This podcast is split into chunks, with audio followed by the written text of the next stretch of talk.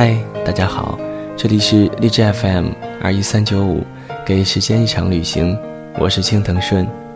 网友偏偏喜欢你发来邮件说：“你好，青藤顺，我想点一首李健的《贝加尔湖畔》，希望在这一期的节目中，你可以没有太多的开场白，让我们一起安静的听着这首歌，听着你读的文章。”好的，一首李健的《贝加尔湖畔》。送给每一个喜欢在夜晚听歌、听故事的你。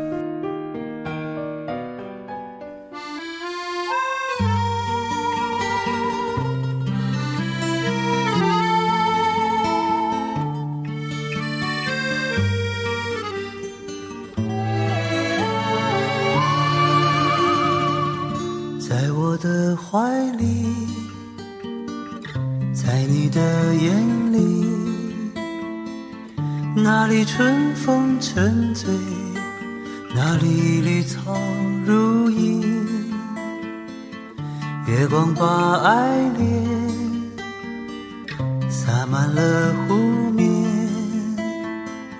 两个人的篝火照亮整个夜晚。多少年以后，如云般游走。那变幻的脚步，让我们难牵手。这一生一世，有多少你我，被吞没在月光如水的夜里，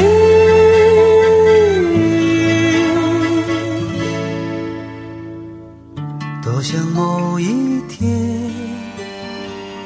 往日又。重现，我们流连忘返在贝加尔湖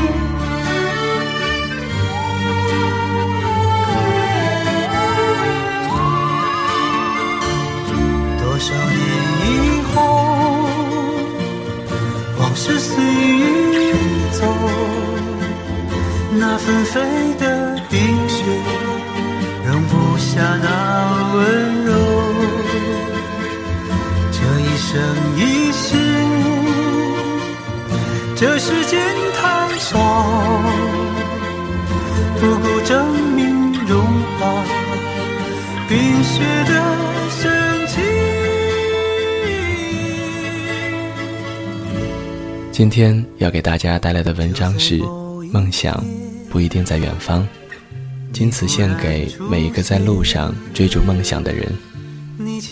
为了更好的收听节目，手机用户可以下载荔枝 FM 的手机客户端，安装并搜索 FM 二一三九五，订阅给时间一场旅行。我的声音会一直在这里等你。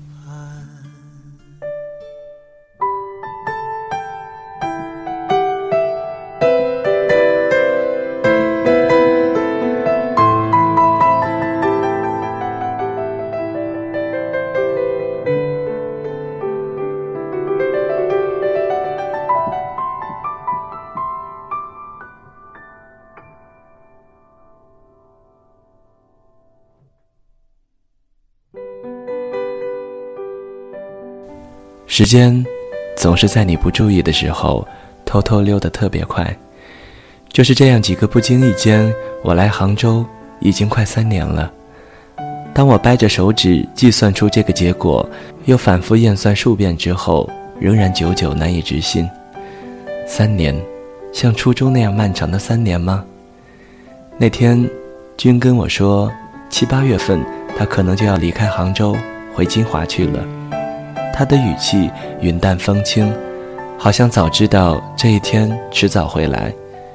其实我也并没有太惊讶，因为我也早猜到是这样的结局，只是快的有一些措手不及。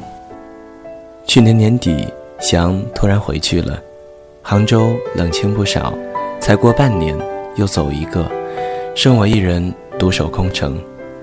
突然明白，孤城孤的并不是城，是人。记得还在大学的时候，我在群里说，等毕业了，我们都去杭州吧，大家重新聚到同一个城市，然后我们合租一套房子，一人一个房间，过爱情公寓式的生活，到时一起创业，开一个公司，我当老板，你当副总，他扫厕所，一时间得到了广泛而热烈的支持和响应。然后大家开始七嘴八舌地描绘合租后的幸福景象。于是，实习期我便带着平时省下来的四千多块钱，一个人一个箱子杀来了杭州。那个时候，君在杭州上学，翔在杭州上班。一开始，我在君学校边上的小镇租了个房间，苦口婆心地谈下价钱，月租四百，押一付三。一口气快交出了一半的财产，接着就开始紧张的找工作。当时是十二月份，已经入冬，租房内没有热水，我试过用冷水洗头，水冰冷彻骨，淋完后整个头皮就麻木的失去了知觉，于是不敢再洗，于是每次出去面试，为了保持形象。我都会在楼下一家理发店洗个头，顺便吹个发型，一次十五元。面试地点往往在市区。我初来乍到，对杭州人生地不熟。中午饿了，站在繁华的街头，一眼望去看不见像沙县那样经济实惠的饭店，而跑太远又怕迷路，于是就走进了随处可见的麦当劳或肯德基。二三十块钱解决一顿午饭，边吃边想，等明天找到工作，这点钱不算什么。然后我就连续吃了快一个礼拜的炸鸡。后来看着资金日益锐减，找工作的事却没有丝毫的进展，我就开始控制开支。麦当劳和肯德基，我是已经闻风丧胆，尽量的避而远之。有的时候饿着肚子面完试。晚上七八点钟回到小镇上买两个馒头，怕人看见，偷偷的塞进了包里。回房间后狼吞虎咽，出去面试形象还得要，不过也不敢再去理发店里洗头了。早上昏昏沉沉起来，用冰水一淋，神清气爽。那段时间为了面试，我每天都要跑两三个地区，杭州的每一个区几乎都有我的足迹。去过高楼林立的繁华地带，也去过荒无人烟的工业园区，走过无数冤枉路，也吃过不少闭门羹。不久之后，对于杭州，我就比君这个待几年的人熟了很多。为了尽快的落实工作，我经常会一天安排多个面试。由于住得偏远，安排的比较早的，我要六七点钟就把自己从温暖的被窝里逼出来赶公交。有时花两三个小时横穿整个杭州城，就是为了一个机会渺茫的面试。那个时候，我觉得自己就像是《当幸福来敲门》里的主人公，不停的面试被拒绝，继续面试，继续被拒绝，觉得生活每天都在欺骗我，负面情绪与日俱增。白天挤在公交车上，望着街上的人们匆忙的来来往往。暗自羡慕他们有目的的奔忙，而我每天背着包，满怀期待的乘兴而去，总是伤心失望的败兴而归。夜晚坐在空旷的公交车上回家，望着窗外闪烁的霓虹，喧嚣的夜景，看到车窗上自己落寂的倒影，顿生心酸。终于在一个多礼拜之后，一家公司突然通知我录用了。我千恩万谢地挂了电话，差一点喜极而泣。不过后来我才醒悟，那是一家骗子公司。当时通知八点钟上班，第二天我好好打扮了一番，坐了一个半小时公交，早早地等在了公司门口。等了半个小时，就陆陆续续的来了十几个人，最后有个人姗姗来迟，开了门。我说我是应聘文字编辑的，今天到岗。然后我就被安排在培训室里坐着。刚才跟我一起等在门口的人几乎也都在。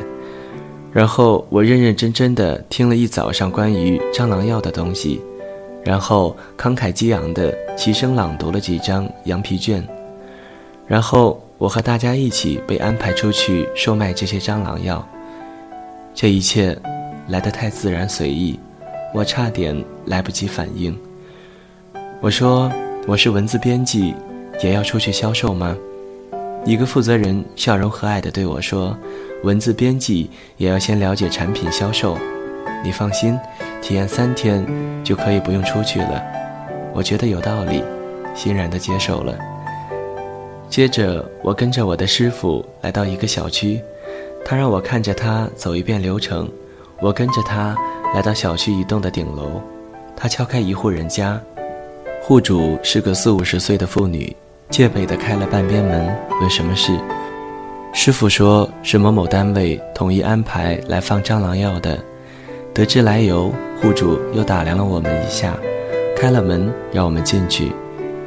进去之后，师傅开始跟他聊最近蟑螂多不多，蟑螂有哪些危害，如何防治蟑螂之类的。户主一听，激动了起来，说：“哎呀，是啊，是啊，蟑螂如何如何多，如何如何猖獗。”师傅如同佛祖，拈花一笑，说：“别担心，我们就是被派来拯救你的。”就在他家的厨房、卫生间的墙角等比较阴暗潮湿的地方，放了一些蟑螂药，嘱咐了注意事项，并递给他两支药，说：“刚刚放的药是免费的。”这两支药是留给你们自己放的，统一收费五十元一支。以后每个礼拜记得在刚刚那几个地方放下药，不久之后蟑螂就会被消灭的。户主一听要钱，面露难色，心生怀疑，然后委婉地把我们轰了出来。师傅并不气馁，继续敲下一家的门，还是那一套流程，然后。我们被粗暴地轰了出来。到第三家的时候，终于有个善良的户主很配合地走完了流程，乖乖的给了钱，并感恩戴德的把我们送出门。师傅跟我说：“看到没，就是这样。”然后安排我到边上另一个小区，让我像他一样挨家挨户的去敲门。其实一开始我是拒绝的，内心非常的拒绝。第一。这明显是骗人。第二，还要太弱自然的面不改色的骗人，臣妾做不到啊！我在小区楼下内心纠结的坐了一下午，最后天快黑的时候，我鼓起勇气去敲了一家的门。没有意外的是，我被拒绝了；意外的是，我还没有进门就被拒绝了。第一天的工作直到晚上八点半才结束。我坐在回家的公交车上，回想这一天的经历，纠结着是否要放弃。回家，躺在床上翻来覆去，我最终还是决定，工作来之不易，且行且珍惜。因为痛苦的面试经历让我不愿意再次复习，况且那个人说只要体验三天，我就可以不用出去了。于是我就鬼使神差的决定。继续坚持。第二天，我继续早起去了公司。那个负责人对我的再次出现似乎很惊讶，同昨天一样，上午在培训室里听课，只是昨天那批人绝大多数已经换成了另一批人。然后朗读羊皮卷，下午又出去扫小区。我还是长时间坐在小区楼下纠结，偶尔上去敲一两家门，度日如年的。熬过这一天，突然我看到师傅跟在一个穿警服人的后面，好像正被带去什么地方。他看到我，朝我使了个眼色，好像告诉我别担心，一副无所谓的样子。但其实我已经慌乱之极，不知所措了。晚上，师傅果然安然无恙地回来了，原来是被户主举报了，在警局喝了杯茶。档案查到确实有公司、有地址、有牌子，师傅又一口咬定自己没有行骗，警察就把他放了。我想到白天师傅的表现，看来这种事他们是家常便饭。我内心受到巨大的冲击，天平严重朝着放弃倾斜。但明天就是说好的最后一天，我不甘心，于是又鬼使神差的出去了。第三天，我敲开了一户人家，开门的是个独居的老奶奶，听说我是统一来放蟑螂药的，十分热情的请我进去坐，挪着蹒跚的步履要给我倒水，我谢绝了，就开始走流程。老奶奶很认真、很配合的听我跟她讲解。按部就班地来到了最后要钱的环节。其实，在此前过程中，我就在想，万一真到了要钱的环节怎么办？万一他真的给我钱了怎么办？事到临头，犹豫只有那么一秒，然后我自然地脱口而出：“刚刚放的药是免费的，这两支药是留给你们自己放的，统一收费五十元一支。”老奶奶一听要钱，又向我确认了一遍：“要钱啊！”无知而天真的表情，我说：“是的。”然后她犹豫转着身走进了卧室，拿出一个折叠很好的手帕。她一边把手帕一个角一个角地翻开，一边摇着头嘀咕：“我老太婆没有钱了呀，每个月就补贴五百来块钱。”哎，我羞愧难当。他并没有意识到我是个骗子，只是觉得统一放药还要收费，咕哝两句。他从卷好的几张皱巴的钱中抽出一张一百的，颤巍巍地递给我。我不忍心，心想不要了，可犹豫了一下，还是接过了。后来我是怎么从他家里出来的，我已经忘了。我只记得，当我拿着那张钱，失魂落魄地走到楼下。然后跌坐在一条椅子上，羞愧、恶心、痛苦、憎恨、纠结，顿时百感交集，真想扇自己一巴掌，又有一点欲哭无泪的感觉。老奶奶的善良和那一声叹气，一直在我的脑海中挥之不去。我靠在墙上，不停地用后脑往墙上撞，用痛觉麻木自己。抬头看到十二月份阴云密布的天空，天渐渐地暗了下来，很快伸手不见五指，微风拂过树叶，吹在身上，寒意弥漫。最后，我还是没有勇气把钱还给那个老奶奶，回去公司把钱交上，决定不再来了。这就是我的第一个工作。却留下了内心一个一辈子都不能忘却的愧疚。后来我继续四处面试，还是不断的碰壁，直到圣诞节，被一家房产公司以文员录用，却又让我做电话销售的工作。这时的我已经无所谓了，只想快点能有点收入，保障生活。但是公司实在是太坑。不仅实习工资低得可怜，更有无数项变相克扣工资的标准，每次到手的工资都少得触目惊心。不过至少也算让我稳定下来了。当时还是住在小镇上，已是深冬，家里依然没有热水，洗头、洗脸、洗衣服都冻得不行。至于洗澡，每个礼拜我都会花十块钱去镇上洗澡。然后一洗洗上两个小时，当时实在是捉襟见肘，最惨的时候身上和卡里加起来不到二百块钱。我是从来不借钱的人，即使是那种时候，每天吃饭是最大的开支，于是自己就在吃上节省，午饭尽量吃饱，晚饭就啃五毛钱的馒头。一个同学知道了我的窘境。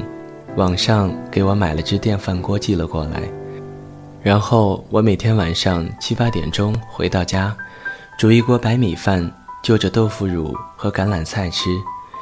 如此过了两个月，后来房子到期，就搬到了更省钱的公司宿舍，才结束了这一段艰苦的岁月。如今再让我冬天每天那样早起吃白饭咸菜，我想我是做不到了。另外，每天追三零八就不说了，工作业绩连续三个月挂零，成为公司笑柄后，我又连续两个月人品爆发，有一个月以近六万的业绩拿到了当月的 Top One，超出 Top Two 一半之多，令所有人都刮目相看。然后。我就离开了那家房产公司。后来我做了阿里巴巴的销售，慢慢的业绩平稳，经常可以拿到上万的月薪。再后来，我跟同事合伙开了家公司，把逞也一起叫了过来。逞二话不说，放弃台州的工作，专门过来帮我。那时候我真的以为，当初我们在群里讨论的理想就要实现了。然而不幸的是，公司不久就因合伙人意见不合，很快倒闭了。程不愿意多待，我万分愧疚地把他送回了金华。不久后的春节，翔也决定回去了。忘了是多久之前，我曾经问过君，为什么逗留杭州不回金华？他说，因为他贪恋杭州如画般的景色。我信。因为他也是一个会把生活过成诗的人。当时我就想起白居易那句诗：“未能抛得杭州去，一半勾留是西湖。”如今终究还是要回去，是拗不过现实吧，亦或是别的？说不定明天，说不定明年，我也会回去，谁知道呢？回去也好。众里寻他，梦想不一定在远方。